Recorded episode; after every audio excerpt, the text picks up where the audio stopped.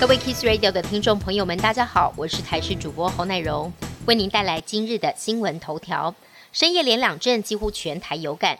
在零点五十六分发生了第一起瑞士规模五点五的地震，接着两分钟之后再度发生瑞士规模五点七的地震，宜兰最大震度达到四级。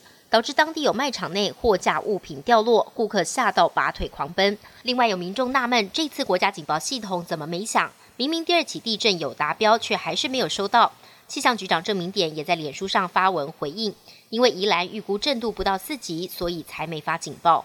春节连假从二月十号到十六号，一共七天。今天是年前最后一天的上班日。以往也有不少人会请半天假提早返乡。预估在今天中午过后，部分路段将会涌现比平常稍微多一点的车流，下班时间恐怕更塞。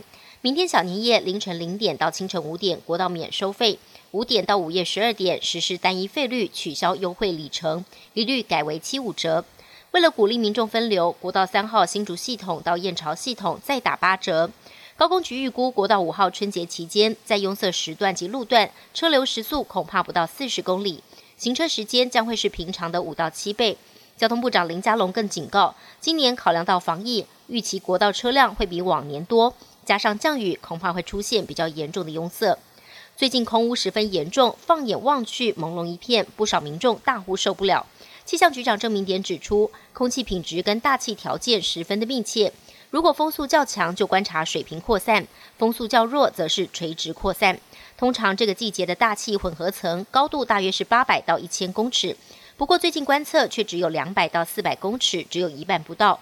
当中有一天甚至只有一百公尺，造成的结果就是垂直扩散不佳，空污持续时间拉长。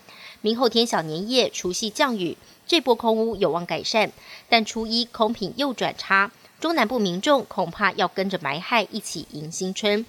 冰火山您看过吗？哈萨克东南部的阿拉木图州在冬天出现一个罕见的会喷水的冰火山景象。这座冰火山是个十四公尺高的冰塔，坐落在一处白雪覆盖的高原上，但它不像一般火山会喷出炙热的岩浆，而是会持续喷水。这个奇景其实是地下泉常年喷水所造成的。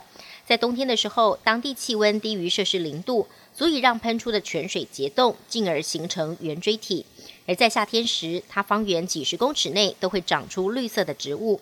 当地居民表示，今年是这座冰火山第一次喷水，也因此今年吸引了各地民众跟社交媒体的网红前往参观摄影。缅甸军方领袖敏昂莱发动政变一周以来首次发表公开谈话，捍卫军方发动政变的必要性。指控去年大选舞弊，当时的民选政府却没有任何的行动，强调军方接管政权一年后将会再次举行公正的选举。演说当中对连日来的示威跟民选领袖翁山苏基只字未提。不过军政府宣布两大城市仰光跟曼德勒宵禁跟限聚，曼德勒部分地区实施戒严。国营电视台也首度对示威者行动提出警告。私密的美国语音社群软体 Clubhouse 遭到中国官方的封锁。Clubhouse 一度因为中国官方还没有禁止而涌入当地的用户，数个中文俱乐部里有数以千计的用户收听内容广泛的语音讨论，从新疆拘留营、台湾独立到香港地区国安法。由于讨论区只有透过现有的会员邀请才能加入，邀请函甚至在中国各大热门的网购平台出价达到人民币五十到四百元。不过就在昨天晚间七点多，官方寄出了封锁手段，中国用户需要翻墙才能使用，引发中国用户的错愕，大叹我才快乐了一天。本节新闻由台视新闻制作，感谢您的收听。更多内容请锁定台视各界新闻与台视新闻 YouTube 频道。